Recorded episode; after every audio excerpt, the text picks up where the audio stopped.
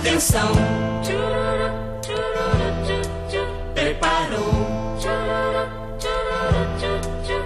Correu. E chutou.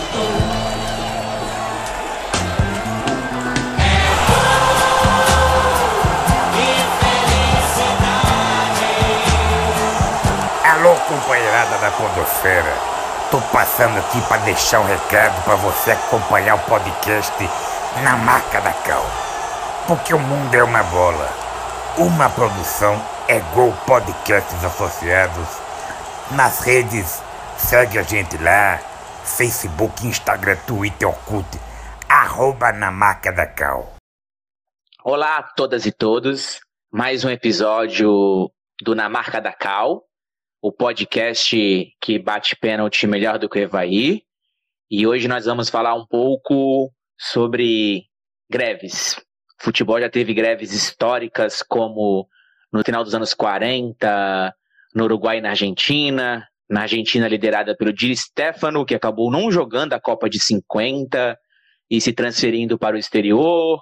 No Uruguai, comandada pelo Obdúlio Varela, que acabou sendo melhor sucedida e boa parte dos grevistas vieram à Copa do Mundo em 50 e ganharam o Campeonato do Brasil, como a gente falou na semana passada. Mais recentemente, no nosso país, a gente teve durante alguns anos o Bom Senso, que foi mais próximo de uma grande organização que podia levar a melhores condições de trabalho para os diversos atletas, as diversas atletas do futebol. E no mundo dos esportes temos as mulheres lutando por igualdade salarial aí, duas grandes jogadoras como a Mega Rapinoé e a Marta. Então é este o tema do nosso podcast. E para falar sobre isso, nós temos três membros aqui na nossa bancada do Ego que irão se apresentar agora para vocês. Vamos lá. Ju, por favor, a bola está contigo. E aí, pessoal, tudo bem? Meu nome é Juliana Carvalho, ou Ju, representando aqui a bancada São Paulina do Ego. Portuga. Olá, pessoal. Sou o Portuga, também conhecido como Bruno, representando a bancada corintiana aqui no Ego. E o nosso Zico do Flamengo aí, Porpeta. Olá, pessoal, todo mundo aí. Aqui é Bruno Porpeta. Às vezes me chamam de Bruno, às vezes de Porpeta. Mas quem quiser misturar também tá tudo certo. Aqui tô pela bancada do Flamengo, glorioso, rubro-negro, carioca, e aqui do Egol. Vejam que o nosso time hoje tá, tá uma seleção envolvendo o famoso Rio São Paulo aí, histórico no nosso futebol. E para iniciar, eu quero que o Portuga comece falando a respeito do contexto de precarização do trabalho, que envolve, entre outros, os motoboys, tão fundamentais na pandemia, que ficaram mais conhecidos recentemente através de ações junto com, os movimentos de rua das últimas semanas, com os entregadores antifascistas. Você que já dirigiu tanto pelas ruas de São Paulo, trabalhando nessa função, qual a sua análise do momento aí, Portuga, por favor? Valeu, Maicon, aí pelo toque de bola. Vamos aí avançar pelo campo. A questão aí dos motoboys está muito em voga agora, está pegando muito e os setores da esquerda estão divulgando o ato aí da paralisação dos motoboys e dos entregadores, que também não é agora tem uma novidade, né? A precarização ficou maior ainda. Você não tem só a galera que trabalha de moto, mas também a galera que trabalha de bike, né? Mas essa precarização não é de agora, gente. Nos anos 90 eu era metalúrgico e para conseguir comprar minha primeira moto, eu fazia bico no final de semana. E quando eu consegui pegar a primeira moto, fui entregar pizza de moto no sábado à noite, sexta à noite, no domingo. E desde aquela época, você já via o quê? Uma galera que tinha uma carteira de trabalho assinada, mas um salário muito baixo e que resolvia fazer um bico. E a molecada na periferia, a primeira coisa que quer quando cresce é ter uma moto. A motinha pro rolê, a motinha pra sair de galera dando rolê, a, o rolê de moto para tirar até da PM, o rolezinho para você ir pra balada, enfim. E dali você tirava seu sustento. Agora, com o novo ciclo de precarização do mundo do trabalho posto aí, esse ciclo neoliberal, em que a ideologia de que você é um pequeno empreendedor, você é dono de si mesmo, em que a pessoa ela sai de um trabalho confinado com horário de chegada e horário de saída, como era antigamente as linhas de produção de fábrica, eu acho que eu peguei isso no finalzinho, porque eu era metalúrgico na Vila Leopoldina e hoje em dia quase não tem nenhuma metalúrgica. As antigas fábricas agora estão virando condomínios, é, novos condomínios, ou empresariais, ou condomínios para família, enfim, comprarem e tal. E aí, para você morar. E vem um, uma outra etapa da precarização, né? Você tem os terceirizados, você tinha o, o motoboy que fazia um bico, você tinha as empresas de pequeno porte, que a gente chamava de boca de porco, que é aquela porra que você não tem garantia nenhuma, você ia lá e o cara só te chamava quando aparecia o trabalho frila. Ah, apareceu, você fica disposto lá na garagem do cara, aparece a demanda, você sai e atende. Então você pode ficar um dia inteiro lá. Eu ficava lendo, quando não aparecia para estudar para o vestibular, quando não aparecia trampo, e uma vida extremamente precária. E aí é, você, nesse momento, final dos anos 90, começo dos anos 2000, você vê uma fase, né? uma fase de intermediação entre a precariza, o mundo do trabalho convencional e o precarizado. Então, nesse momento que a gente vive, é o cara que tem um aplicativo, mas não tem a menor garantia de nada. Então, você tem uma precarização muito mais bruta, cruel, e que você não conhece o patrão, porque você tem só um aplicativo ali que pode te bloquear a qualquer momento. Valeu, Portuga. Agora um passe Rio-São Paulo, Portuga, Porpeta. Quero que fale um pouquinho desse ambiente é, mais voltado para o mundo do futebol. Você acha que tem alguma possibilidade dos jogadores virem a fazer greve? Ou então, como é que está o mundo do trabalho para um time pequeno do, do estado do Rio de Janeiro, do país, nesse contexto de pandemia e precarização das relações de trabalho? Nos brinde aí com, com as suas jogadas. Estou dominando aqui a bola, Maicon.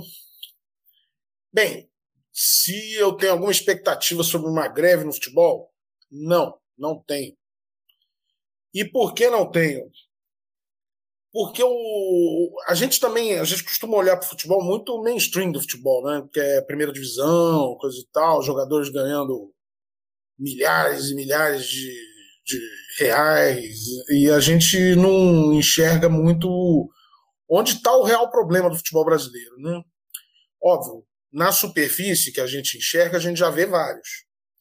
Mas pensa comigo uma coisa: nós temos divisões inferiores que, na maior parte das vezes, é, nos estados principalmente, os clubes não têm campeonato para jogar. Então, muitos jogadores de futebol trabalha por quatro meses no ano com futebol. Nos demais meses, o cara vai arrumando outros empregos, para poder sobreviver, botar comida em casa. O futebol é aquela eterna esperança de um dia arrumar um bom contrato e viver disso único exclusivamente. Mas o funil é muito curto, obviamente, então isso acaba criando uma ilusão que, na verdade, não existe. Agora, quando a gente volta para a superfície, a gente vai ver caras que têm contratos milionários, com uma imensidão de marcas, e recebem muito de direitos de imagem. Então esses caras acabam tendo contato com um mundo que eu acho que é um mundo absolutamente avesso do mundo que a gente vive.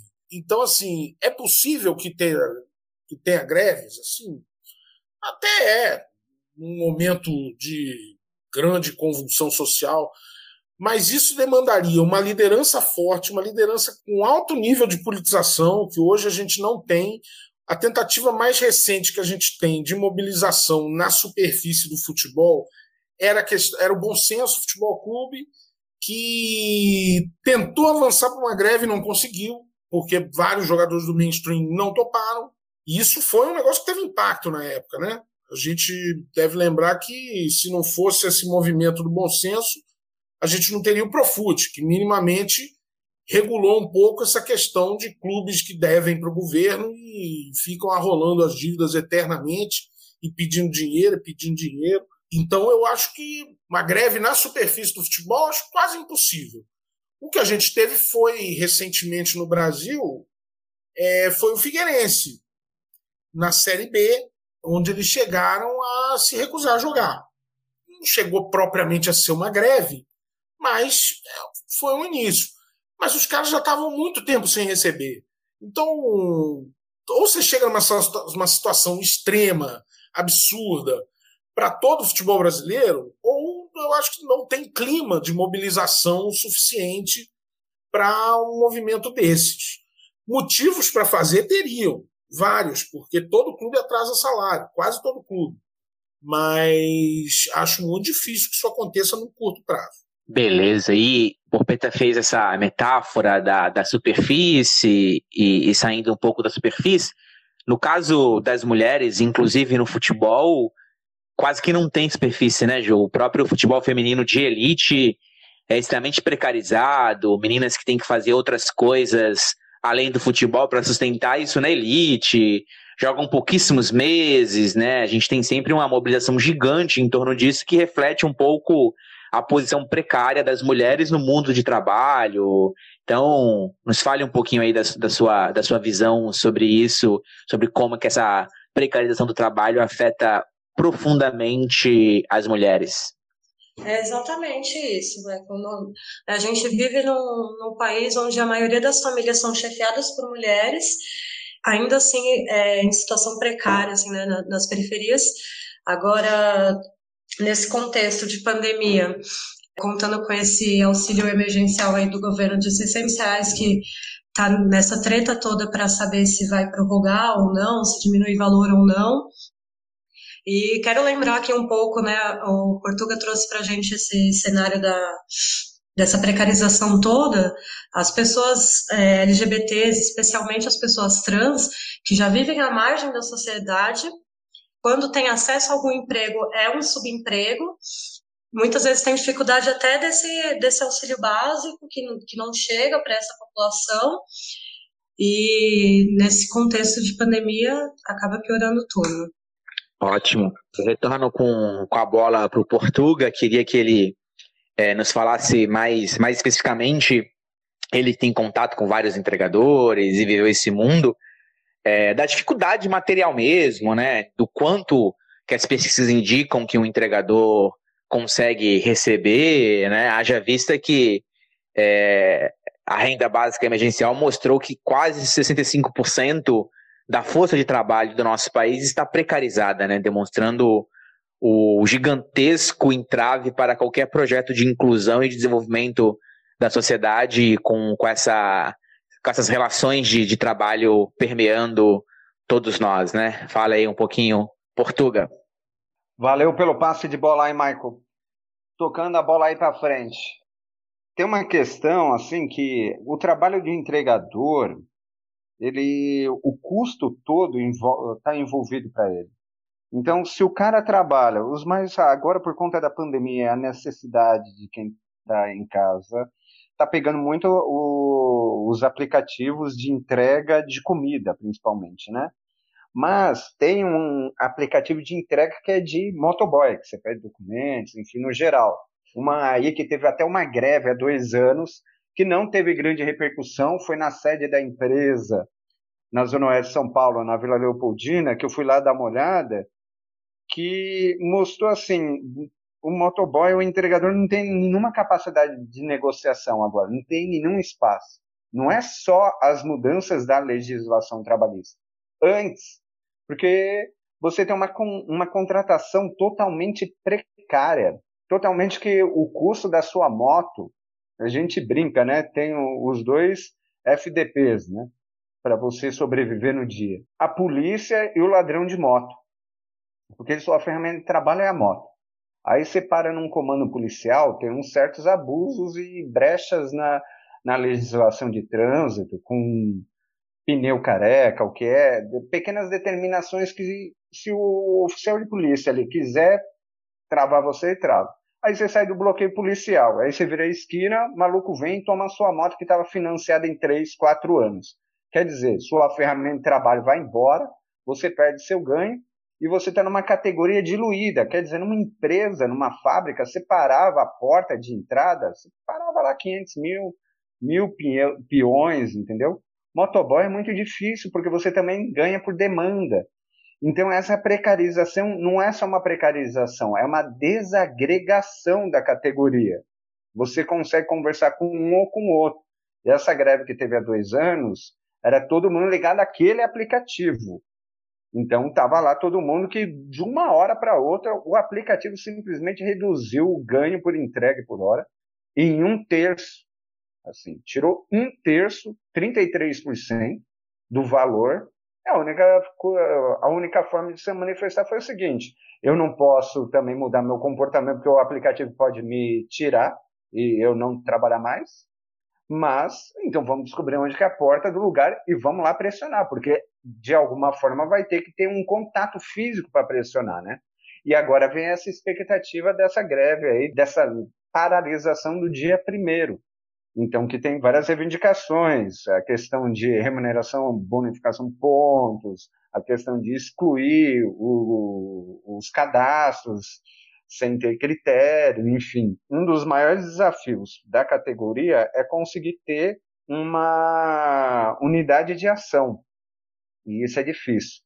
Nos anos 90, teve muita briga para criar o sindicato. Então, você tinha uma briga, foi para até na justiça, de dois, três sindicatos que existiam na cidade de São Paulo representando a categoria. E quem conhece sindicato ligado a qualquer coisa, ligado a transporte, é sindicato que, digamos assim, a, a disputa é bem violenta, mesmo, violenta acabando com mortes, enfim. Hoje em dia, você virar para um motoboy e falar, olha, e o sindicato? O cara fala, ah, não, o sindicato é só na mamata, porque também cai numa, num discurso neoliberal, ah, o sindicato representa o Estado. E uma coisa que os trabalhadores sem vínculo gostam, de certa forma, é arremetado por esse debate ideológico de, ah, eu não tenho patrão, mas tenho um patrão sim. Passando a bola aí de novo para vocês. Maravilha. Porpeta, o, o Portuga. Posso só, Michael, desculpa, posso só aproveitar uma deixa que ele estava falando sobre sindicato, e aí eu queria trazer um pouco a experiência da, da minha área, né, que trabalho com, com produção audiovisual, é uma área que a gente não está começando agora a se organizar quanto classe, é, é uma área que as pessoas trabalham 12, 18 horas por dia, até seis dias por semana, não tem vínculo empregatício, né? A gente trabalha como, como MEI, como pessoa jurídica, e, enfim, a gente principalmente está acontecendo aqui em São Paulo um movimento principalmente da, das mulheres da, da produção de se organizar quanto associação para poder brigar diretamente com o sindicato para ter mais direitos, enfim, para padronizar mais o, o que é o trabalho da, da produção e ter situações mais é, dignas de trabalho. Esse movimento tem começado agora. É muito difícil, como o Portugal estava falando, é muito difícil esse, essa disputa com o sindicato, né? O patronal domina o sindicato e aí, a, enfim, a gente fica nessa situação sem direitos, né? Nesse, nesse discurso de, de seja empreendedor, né? Tenha, seja dono do seu negócio, onde é só o esvaziamento mesmo de direitos trabalhistas. Exatamente. Então, para fechar um pouco esse primeiro tempo, passar a bola para o Porpeta, para ele desenvolver um pouco a, a análise no, no papel que a desregulamentação do mundo de trabalho, o aumento do peso que os serviços têm na economia brasileira, demonstra esses cenários, né? novas profissões, como a que a Ju colocou mais recente, ou então não encontrar um emprego mais formal, que leva milhões a relações mais precárias de trabalho, o peso que isso tem é, na dificuldade de se organizar uma greve, pelos motivos que o Portuga colocou de falta de liderança, de contato. Como é que você vê que isso influencia as relações de trabalho, Porpeta? Bem, é, primeiro que, assim, é, pegando até um, uma carona no que o Portuga tinha dito, e que a Ju ressaltou depois, a gente, sindicatos, assim, a gente tem vários, inclusive na mesma base territorial, sobre qualquer atividade, que na, muitos deles são cartórios, né? Serve para recolher o imposto sindical, aí você vai lá homologar demissão, tem um dentista, às vezes, não é sempre, que tem sindicato que inclusive é só a salinha, para nem ter dentista mesmo.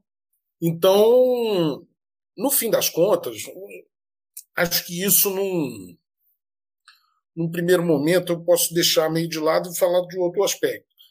Que assim, se você não tem uma entidade que organize a sua categoria, muitas vezes, porque a sua categoria sequer é regulamentada ou tem registro formal em carteira, então, assim, por N razões, você tem mais dificuldade de ter uma entidade que organize, de ter um, algo que se propõe a um trabalho mais coletivo, no sentido de reivindicar direitos. Diante disso, óbvio que a desorganização favorece a exploração. Então, você vai ter mais dificuldade de paralisar os serviços. Embora eu pense que, às vezes, determinadas mobilizações em torno de determinados temas, às vezes tem mais eficiência assim, do que a greve em si. Tem serviços essenciais, por exemplo. Você não vai fazer greve, não, não vai parar o hospital, mas você pode fazer, não no hospital no caso, mas você tem outras formas de mobilizar. Você faz uma manifestação na entrada, na troca de turno, você pode fazer operação padrão, como, por exemplo, em algumas atividades como as de alfândega. É, assim, tem, tem uma série de, de outras mobilizações, de outras atividades propostas para reivindicar direitos que às vezes podem ser mais eficientes que a greve. É, a greve é o limite. A greve, inclusive, é um instrumento que, a meu ver, você tem que evitar usá-lo, porque ela é a sua última cartada. Se você usa ela logo, você queima sua última cartada e vai ter que arrastar essa greve até ser, sabe Deus lá quando. E, e, eu, por exemplo, trabalho como bancário, sei bem o que é isso, porque eu já tive que arrastar a greve por 30 dias, 40 dias, que no fim das contas é quando você já sacou que perdeu e não sabe como encerrar, né? Porque é muito mais fácil começar uma greve do que encerrá-la. Eu creio, por exemplo, que esse dia primeiro, se tiver uma boa adesão, se criar algum prejuízo se alguém, é, se, assim, se parte do serviço for prejudicado, é, já teve alguma vitória. É, o balanço político da atividade faz depois, mas a princípio, eu creio que se alguém não recebeu o lanchinho em casa porque, porque o, o motoqueiro parou, eu já vou ficar bastante contente, para te falar a verdade. Espero que as comidas cheguem frias e se chegarem. Maravilha, nosso trio de ataque aqui, Ju, Portuga e Porpeta, deram um show de bola e com isso a gente encerra o primeiro tempo. Tem uma frase muito boa desse contexto do Galo, entregador antifascista, da contradição entre entregar comida e estar passando fome, dada a precarização do trabalho. Fim do primeiro tempo na marca da Cal. Acabou o primeiro tempo. Legal também colocar coisas, não só aquele jargão de esquerda, reorganização da classe, o papel do sindicato e tal, mas trazer elementos mais práticos, entendeu? De virar o cara, ó, o cara não se reconhece no sindicato, o cara fala que é o sindicato, fazer um papo mais informal, eu acho que é o nosso objetivo, né? Sim, Pô, sim. Eu queria ter falado também de da, da gente quanto consumidor, assim, para fazer o boicote, os aplicativos, avaliar mal. No... Ô, Ju, eu nem compro nos aplicativos. Sabe o que eu faço? Eu descubro o contato do restaurante e ligo direto no restaurante, porque os aplicativos ganham 30%. E o motoboy do restaurante ou da pizzaria direto, ele ganha mais do que o cara que está entregando pelo aplicativo. Eu imagino é que muito louco, porque o motoboy já contratado para uma pizzaria já ganha pouco. Uhum. O que vai vir pelo aplicativo, pior ainda. Nossa, cara, eu estava fazendo a pesquisa para participar aqui uhum. e vendo tipo, a situação dos bikers, que é pior ainda do que a situação dos Sim. motoboys. Né? Um negócio é. bizarro. Você pedala 12 horas por dia para ganhar sei lá, quatro reais. É, mas ó, não. tem umas coisas interessantes. Você não, você não pedala 12 horas por dia e ganha 4 reais, não. Mas. Eu falou isso. Não, mentira, tô exagerando. Um colega virou outro dia e falou: Cara, eu financei a moto. Tô pagando a prestação. Ah, a moto é uma CG, linda, a mais roubada. Tive que enfiar um seguro nessa porra. Seguro dessas motos não é barato. Aí o cara começou a calcular e falou: Velho, eu acho que eu deveria. O custo que eu estou tendo com a minha ferramenta de trabalho está tão alto que eu estou achando que compensa eu pegar uma bike e ganhar bem menos, que vai sair Não na mesma curso, né? É que foda. louco. Então agora a gente está aqui na conversa de intervalo, debatendo os erros e acertos do posicionamento no primeiro tempo. E vamos para o nosso desafio. Quero saber qual dos meus jogadores aqui está tá afinado com, com a história do futebol. Márcio Fúcia, é com você. Obrigado, Michael. Uh, tudo bem, galera que está ouvindo na Marca da Cal? Um abraço, beijo especial para a convidada e para os convidados, a Juliana Porpeta e Portuga. E eu vou propor uma brincadeira com vocês, uma adivinhação. Como vocês falaram no primeiro tempo sobre os uh, entregadores aplicativos, gente de luta, a minha adivinhação envolve um jogador batalhador, de luta, inconformado também. Então eu vou citar sete jogadores em ordem alfabética e vocês têm que me dizer o que eles têm em comum. A dica tem relação com as Copas do Mundo, tá bom? Então vou começar. Baresi, Gerrard, Lampard, Maradona, Platini, Snyder e o Dr. Sócrates. É isso. Todos perderam pênalti. Todos perderam pênalti em Copa do Mundo. Mas quando, Michael? Foi na mesma Copa? Não. Ah, Mas- o... na, na disputa de pênaltis. Na disputa de pênaltis. Lembrando aqui os quais que você falou. Eu não consegui nem anotar todos, cara. Exatamente, Michael. Muito bem. O Porpeta quer anotar as coisas pra descobrir o desafio, pô. Foi na, foi na Copa de 82, 82. Não, É, não. O Sócrates perde 86, o Platini perde 86, o Slide perde em 2006, eu acho. O Baresi perde em 94. O Lampard perde em 2010, se não me engano, Contra a Argentina, salvo engano. contra a Argentina. Isso. O Dierra, né, que ele falou também? Gerrard, acho que é o mesmo jogo. Bare- Baresi em 82, hein? O Baresi 82? Baresi 94, 94. fi. No nosso Tetra. Ah, Deu nem tempo de É isso aí, ó. aqui. Não, eu, pois é, não sei nem os nomes todos. A bancada palestrina empatou aí no desafio, hein? Um Hã? pra bancada São Paulina, um, um pra ban- bancada palestrina. Voltamos depois do intervalo para, para o segundo tempo do, do jogo. Agora a gente vai debater em mais detalhes a MP 984, que alterou a configuração de venda de direitos desportivos das atividades desportivas no país. E para isso eu queria chamar o Porpeto, nosso Zidane, a respeito do tema, para ele apresentar ao nosso ouvinte as principais características dessa MP, o que ela alterou, para ele distribuir o jogo para os nossos outros jogadores e para os nossos e as nossas ouvintes. Bola tá contigo, Zidane. Primeiramente, queria dizer que é uma honra ser comparado ao Zidane. E acredito que vice-versa. Bem, o que acontece é o seguinte: o, a MP é, uma, fe- é, é chamada de MP do Flamengo justamente porque ela é uma MP feita praticamente sob encomenda pelo Flamengo com relação aos direitos de transmissão.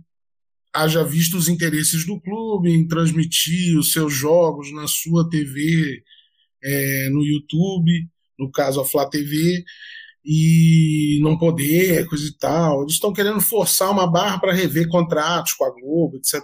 E saem dessa MP por encomenda propalando o discurso que é a democratização do acesso aos direitos de transmissão, que é a liberdade do futebol brasileiro, o que a gente sabe que é uma mentira se for feito da forma que vem sido feito, isoladamente pelo Flamengo, e fica cada vez mais corroborada a ideia de que eles estão fazendo sozinho, e Grêmio e Inter já pularam fora, já disseram que são contra.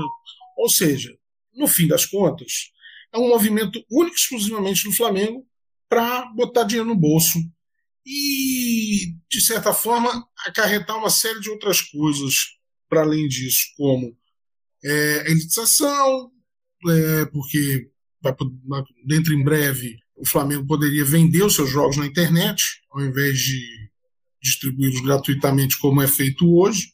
Enfraquecimento, um, um abismo criado no, no, nível do futebol brasileiro, porque o Flamengo, Flamengo, Corinthians, que são clubes que têm maior audiência, coisa e tal, vão triturar os outros, assim, vários outros.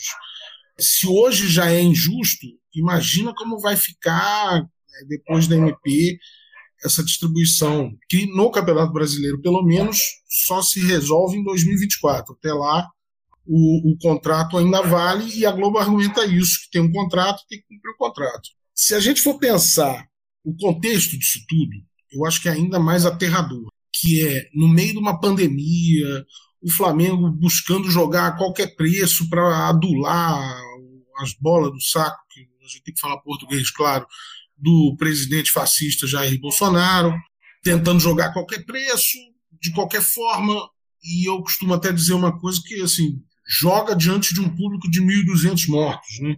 porque a cada dia vem morrendo mais ou menos 1.200 pessoas, ou seja, qualquer dia que tiver jogo no Flamengo vão ter 1.200 mortos no país é, diante dessa pandemia. Isso, assim, para além da questão de garotos do ninho, e todo um outro arcabouço de todo um vasto arcabouço de, de bizarrices do ponto de vista humano que essa diretoria do Flamengo já fez, essa aí é mais uma.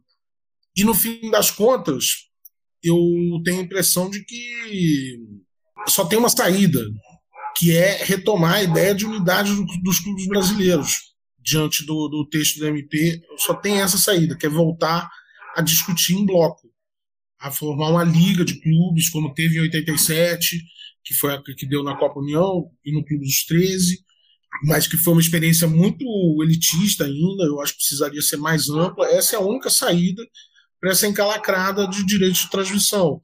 Porque uma coisa é o Flamengo vender os seus 19 jogos no Campeonato Brasileiro, outra coisa é o Figueirense, o Havaí, tem outro nível de interesse. Então, não dá para dizer que se cada um age por si, sem unidade, que isso vai ser algo justo. Longe disso. Excelente, Porpeta. Então, a partir dessa concepção levantada pelo Porpeta, no, no sentido de que a grande, o grande debate aí é de que ao dar exclusividade ao mandante de vender os direitos desportivos, essa MP na prática ela cria a possibilidade de um único time ou os times com, com mais torcida poderem é, atuar de maneira a se beneficiar e, consequentemente, criar um grande fosso, um elitismo ainda maior no futebol, o que é ruim para o esporte, o que é ruim para a própria marca é, do futebol. E eu queria passar a bola para Ju comentar um pouquinho isso, e dentro do conhecimento dela, que é gigante sobre o tema, também pedi para ela destacar que naquele contexto de 87, que já era revolucionário, digamos, né, o Brasil era um dos primeiros países do mundo a criar uma liga, a tão falada Premier League de 90, mas não tinha outros debates em torno, como, por exemplo, o desenvolvimento do futebol feminino. Né? Então, acho que não dá para discutir liga, não dá para discutir direitos de transmissão, se não estiver pensando aí em como que é, esse bolo gigante gerado no filé mignon possa fomentar é, outras divisões e possa fomentar o futebol feminino. Então é contigo, Ju. Boa, Michael, obrigada. Antes de mais nada, acho importante enfatizar, o Perpeta já falou um pouco sobre isso, mas é importante enfatizar que essa MP é o modus operandi desse boçal, desse desgoverno, que é resolver na canetada assuntos complexos e que já vêm sendo é, tocados, né? já existem outros projetos de lei, já existe discussão sobre o assunto e aí ele simplesmente ignora tudo isso e resolve a maneira dele para privilegiar os grupos que o apoiam. Né? Enfim, nada além do que se espera dessa corja. Dito isso, queria também dizer é, um pouquinho que me preocupa o Porpeta já trouxe aqui um pouco para a gente, esse abismo que pode criar dentro do, do esporte, mesmo pensando no futebol masculino, já existe uma discrepância gigante entre os clubes grandes e os pequenos.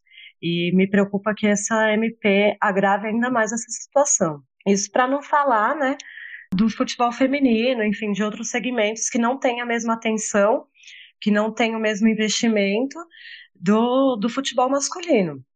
Precariedade já é gigante, né? E não dá para dizer que não tem público, né? Que não tem investimento porque não tem público. Ano passado a gente teve a Copa do Mundo, enfim, teve transmissão, as pessoas assistiram, as pessoas acompanham, só que se você não tem investimento, você acaba com um dos princípios básicos do, do esporte, que é a competitividade. Ótimo. E agora eu queria chamar para o jogo o nosso atacante Portuga, pensando aí que ele vai fazer o, o papel de cidadão torcedor, que está sendo ignorado nesse processo. Acho que a, a frase do, do Porpeta nesse sentido é basilar, tá jogando para 1.200 mortos. Nitidamente é uma tabelinha da direção do Flamengo com, com o governo Bolsonaro de voltar os jogos. Sabemos, por exemplo, que o próprio Campeonato Brasileiro tem data para voltar agora também, 8 de agosto, nessa mesma linha. Apenas o Atlético Paranaense foi contra. E pensar o, o cidadão, o torcedor, que não, não, tá, não tá nesse jogo, não foi chamado para disputa é, como é que você tem a dizer, por exemplo, a possibilidade de aumentar mais ainda os custos do, do, do ver o futebol, né? Já está caríssimo ir ao estádio, pode aumentar mais ainda o do ver o futebol, quando não há nada que obrigue ter transmissão em TV aberta, quando você vai ter que comprar, quando seu time jogar na casa do adversário, o pacote avulso do jogo, enfim. Como é que a gente pode falar na perspectiva do cidadão que no meio da pandemia é, tomado por essa discussão e do torcedor que também não, não está sendo pensado do ponto de vista da massa, do povo, que é quem sustenta o futebol, a vida, a sociedade. Obrigado pelo passe de bola aí, Michael. Primeiro aí, reforçar o que a Ju já falou, você já falou, e até o próprio Porpeta aí, nosso querido flamenguista. É um absurdo esse negacionismo da pandemia aí por parte da direção do Flamengo. Eu não vou chamar de Bolsomengo, senão o Porpeta vai vir quebrar minha canela aqui, eu vou sair de maca do meio do campo. Mas a direção do Flamengo presta um desserviço dialogando com o governo, fazendo esse tipo de lobby que vai elitizar o futebol. Não só no acesso do, do jogador popular aos jogos, mas também na distribuição aí dos dividendos para a, os times, né? Você cria aí um quatro, cinco times que vão ter esse privilégio. O que está em debate por trás também dessa MP, além do debate de comunicação, é principalmente o acesso à democracia ao esporte, um esporte popular aí que está nas raízes culturais e de vivência do povo brasileiro. Então a gente pensa, você vai comprar um jogo, cada jogo individual, em plataformas separadas. Qual é o custo disso? O ingresso já para o estádio já é um absurdo, você já tem fechado. Você vai ter. Você também tem que pensar em outras formas. E o horário, por exemplo? Você sair da mão da Globo, que já é controlado por conta de horário de jornal, de novela, qual é o horário que vai se passar esses jogos? Então a gente tem que aproveitar as diversas plataformas e as experiências que tem pelo mundo, onde em países o Estado acabou intervindo e determinando aí se deveria quebrar o monopólio de um canal, enfim. Aqui no Brasil a gente parece que tem uma legislação na Constituição que, que não permite isso. Eu não tenho fontes, mas imagino que seja de alguma forma herança do debate aí da redemocratização, o governo, o governo da ditadura devia ter esse controle mais rígido sobre o futebol. Mas já que o, os donos aí dos clubes, eles querem ter autonomia, como que fica o cidadão nisso? Tem que ter acesso e num custo baixo. Ele tem que ter acesso e isso tem que ser democratizante. Só que essa MP não está indo por esse caminho, não. Ela está indo num caminho de beneficiar só alguns clubes em detrimento de jogador. E olha, a gente está no meio de uma pandemia, numa crise econômica e social. Quer dizer, A gente já não tem nenhum jogo direito para ver aí do nosso querido time, entrar em campo, enfim. E aí o cidadão não vai ter nem grana para assistir o jogo do seu time. Aí não tem condições, né? Muito bem. Então, eu queria voltar com, com a bola por teta e pedir para ele ambientar o, o, nosso ouvinte no contexto mundial de como funcionam os direitos de transmissão, principalmente no futebol, mundo afora. A gente sabe, por exemplo, que do ponto de vista legal, o que essa MP faz, de ser o mandante que é, tem os direitos de transmissão do seu jogo, ela já existe, mas tem as ligas que acabam fazendo com que, mesmo existindo esse direito legal, na prática seja debatido de maneira coletiva, inclusive algumas vezes entrando o Estado, né? A gente cansou de falar aí de espanholização, mas teve uma lei do Estado espanhol colocando novas medidas de redistribuição daquele valor. A própria Inglaterra, pensando do ponto de vista do torcedor, lá em 2007, obrigou que os times vendessem para mais de uma TV aberta, aberta a transmissão dos jogos. Então, mapeia a gente aí. Eu sei que o Flamengo hoje ganha seis vezes mais do que o último colocado no Campeonato Brasileiro do ano passado e ainda ganhou bastante, né? Ganhou aí quase 240 milhões da Globo. Mas pelo jeito ele está imaginando que pode ganhar mais ainda e aumentar mais ainda esse fosso. Quem sabe ser, como já foi em alguns momentos é, na Espanha, ou como é um pouco em outros países. Então, contextualiza tudo para o nosso ouvinte aí, Porpeta. Bem, primeiro, é, chamar o Flamengo de Bolsonaro é não só um grande desrespeito a um clube que vai completar 125 anos no final do ano, mais precisamente em 15 de novembro, mas também aos seus 40 milhões de torcedores que compõem a maior torcida do país e que não tem culpa das, das coisas pataquadas que a direção do Flamengo faz. Então, a direção pode ter qualquer relação com o Bolsonaro que não, se, não é extensivo à história do clube. Então, é o Flamengo e tem o Bolsonaro que mantém uma relação. São duas pessoas distintas. E mantém uma relação em termos péssimos, né? em termos às custas de 1.200 vidas diárias. Mas, assim, o, uma coisa que eu acho que a gente tem que reparar, uma injustiça, é quando a gente muitas vezes chama de espanholização do futebol, porque a própria Espanha tomou jeito, né? A própria Espanha passou a distribuir melhor os seus recursos de direito de transmissão, mas isso sob força de lei, como funcionava na Inglaterra. O, o grande problema, eu acho que é, o Flamengo está mirando um exemplo que é um péssimo exemplo, que é o exemplo do Benfica, em Portugal. Porque em Portugal também é cada um por si, ou seja, cada um negocia individualmente o seu valor dos seus direitos de transmissão. Isso criou um fosso enorme no campeonato, porque Benfica e Porto têm uma cota de TV, de, uma cota de direitos de transmissão muito maior que os demais, e o Benfica praticamente só transmite em streaming no seu canal. Ele não vendeu os direitos para nenhuma emissora. Quem transmite é a, Benfica, é a TV Benfica, o Benfica TV, agora me bagunçou o coreto aqui, mas ele só transmite pela TV Benfica no, no, pela internet. O grande problema de você adotar esse, esse modelo português é que acontece o que já acontece. É, o que é o campeonato português pro, do ponto de vista da Europa? Muito pouco. É muito pouco. Porque ele deprecia o próprio produto.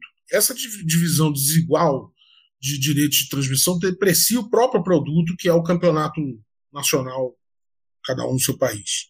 Então o Flamengo imagina que vai jogar com quem? Vai jogar Champions League daqui para frente? Não. O Flamengo continua um clube brasileiro, sul-americano e vai continuar jogando as mesmas competições. E as mesmas competições, para se manter num nível mais alto, precisam de maior igualdade na distribuição de recursos. Ou seja, isso precisa ser negociado em grupo para que se faça essa distribuição mais bem feita.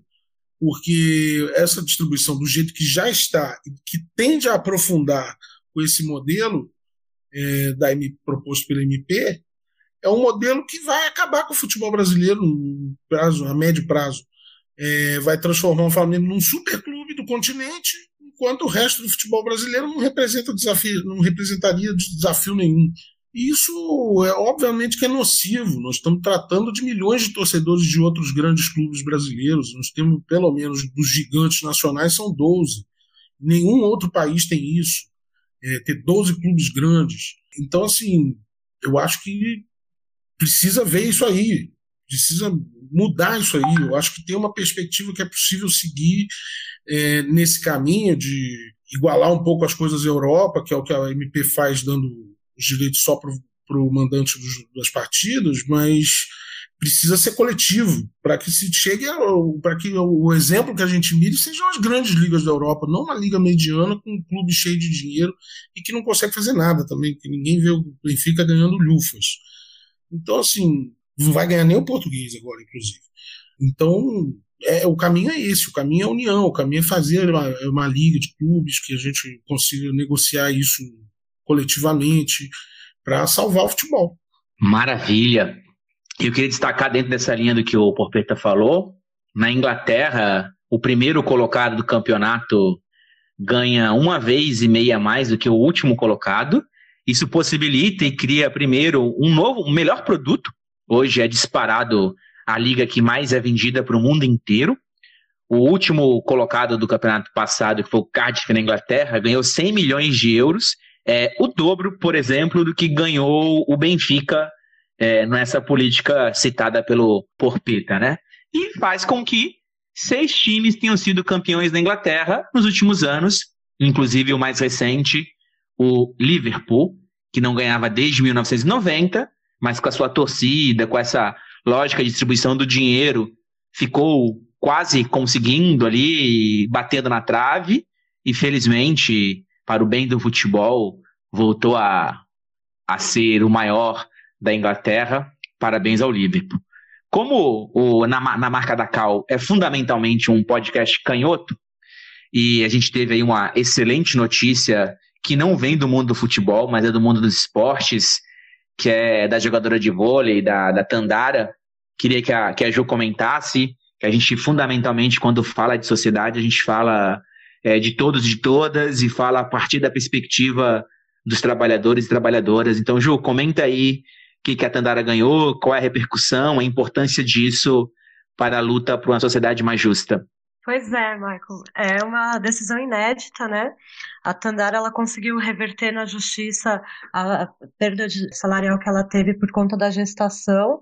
Ela perdeu mais de 99% dos ganhos e agora conseguiu re reverter via processo trabalhista. E parabéns para a Tandara, é uma conquista importantíssima e que é marca essa luta que não tem data para parar, que não tem é, o começo, né? Esse é um começo e a gente segue firme na luta até que sejamos todas tratadas de forma igualitária. Muito bem. Então, estamos chegando ao final do nosso programa, mas antes quero chamar mais uma vez a participação especial do Fúncia, porque a gente tem o nosso famoso vermelho direto, a figura aí que é, é nefasta dentro do que a gente debateu. Para quem você daria o vermelho direto do que a gente debateu no programa aqui, Fúncia? Tá expulso! O vermelho direto de hoje vai sem vacilação nenhuma para o senhor Paulo Guedes, o atual desministro da Economia. Né? É, por ser o principal artífice dessa política econômica neoliberal que corta direitos, que atrasa a liberação de verbas a toda a classe trabalhadora, que obriga a galera a essas jornadas insanas de trabalho de 10, 12, 14 horas para conseguir sobreviver, como os entregadores de aplicativos que a gente debateu hoje. Né? Então, portanto, seu uh, Paulo Guedes, é vermelho direto para você. Vai tomar banho mais cedo, para o chuveiro mais cedo. Beijo! O Guedes merece não só o vermelho direto, como a, a voadora fascista que a gente tem usado aí como imagem dos nossos programas. Com isso, a gente encerra o segundo tempo do podcast Na Marca da Cal, seu podcast canhoto, mas que em tempos de enfrentamento do fascismo bate de direita também. Agora a gente vai para os pênaltis. Momento em que cada um dos jogadores e jogadoras que participou do, do programa elege um, um atleta para falar sobre, para homenagear. Também fala sobre algo que aconteceu na história nos dias próximos aos da gravação do programa e dá uma dica cultural.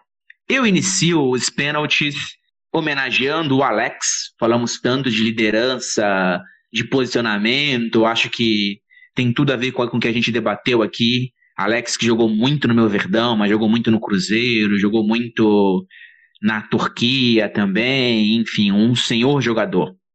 E a minha homenagem vai para Salvador Allende, nasceu no dia 26 de 6 de 1908, símbolo da, do socialismo, da luta pela igualdade, deu a vida lá em 73 no golpe, por isso, Salvador Allende presente.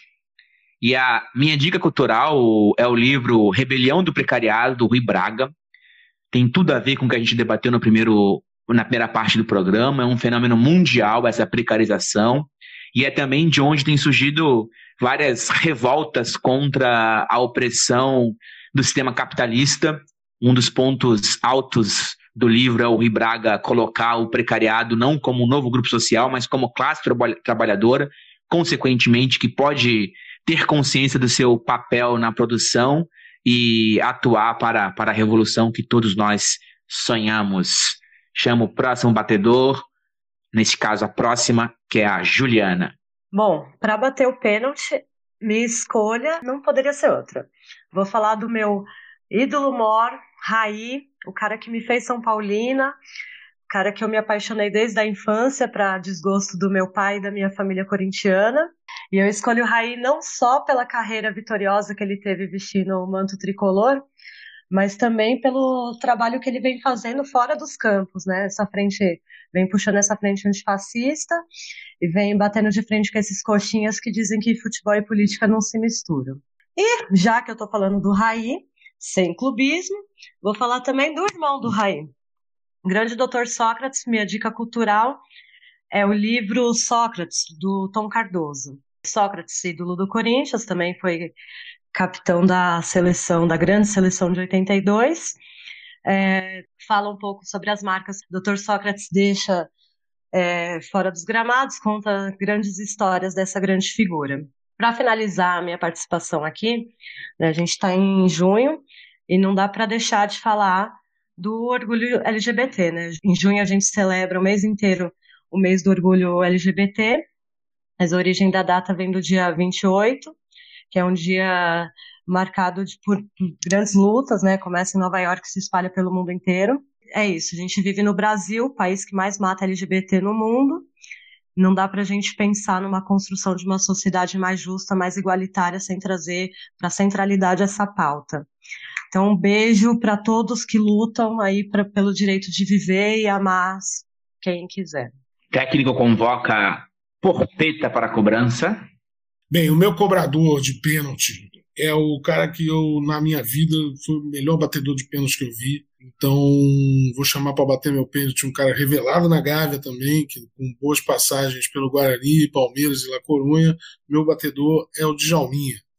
E o chute vai em direção aos 75 anos que seriam completados essa semana do meu queridíssimo e amado Raul Seixas.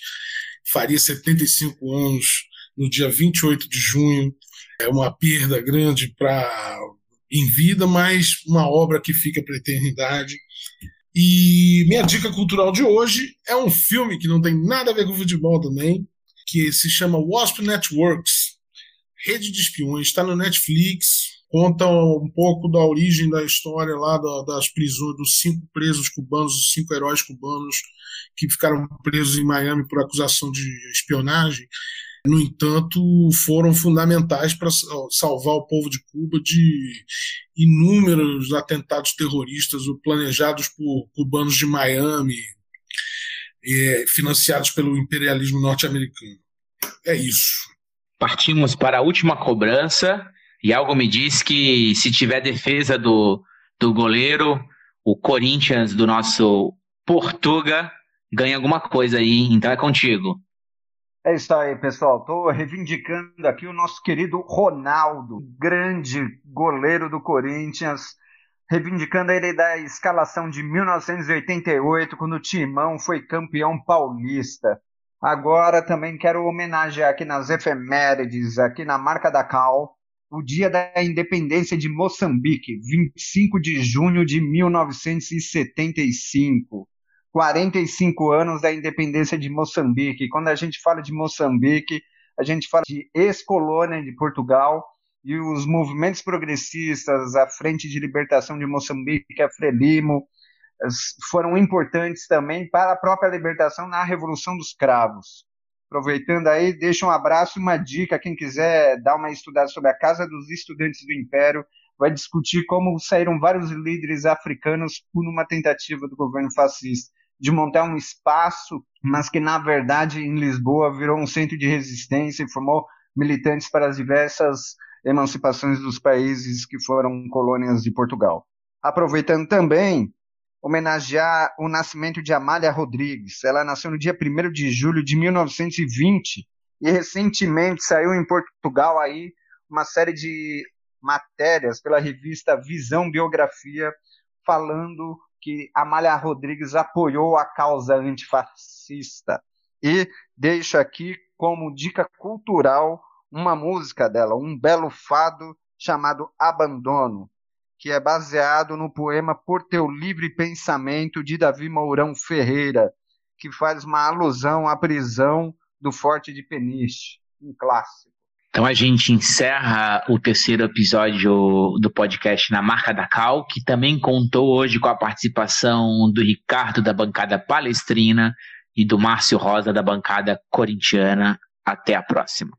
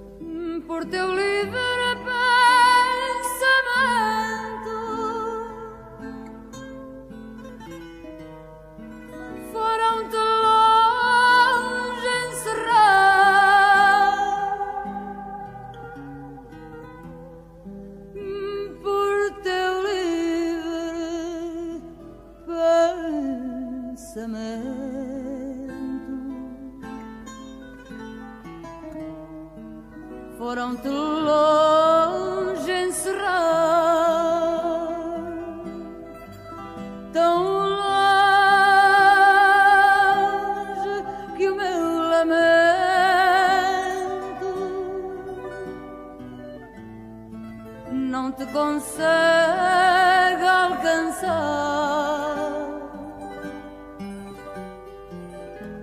E apenas ouves o vento e apenas ouves